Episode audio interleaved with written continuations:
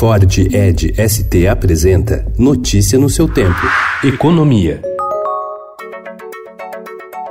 O governo quer usar os recursos que não foram sacados do PIS-PASEP pelos trabalhadores para dar um alívio no orçamento. A ideia é levar para o Caixa do Tesouro Nacional os recursos que não foram sacados e que hoje estão nos bancos públicos. Há cerca de 20 bilhões de reais depositados com baixa probabilidade de serem sacados.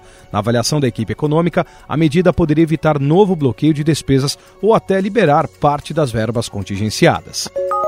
A expectativa de alta para o produto interno bruto em 2019 passou de 1,13% para 1%. Foi a 15ª queda consecutiva do indicador. A projeção consta no chamado Boletim Focus, pesquisa que o Banco Central faz semanalmente com uma centena de instituições financeiras e economistas do mercado. A pesquisa mostra também um tombo nas projeções para a produção industrial, que passa de alta de 1,49% para 0,47%.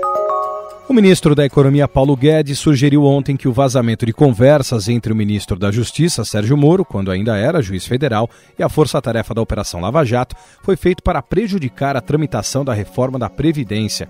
Guedes participou da reunião do Conselho Federal da Ordem dos Advogados do Brasil a convite da entidade.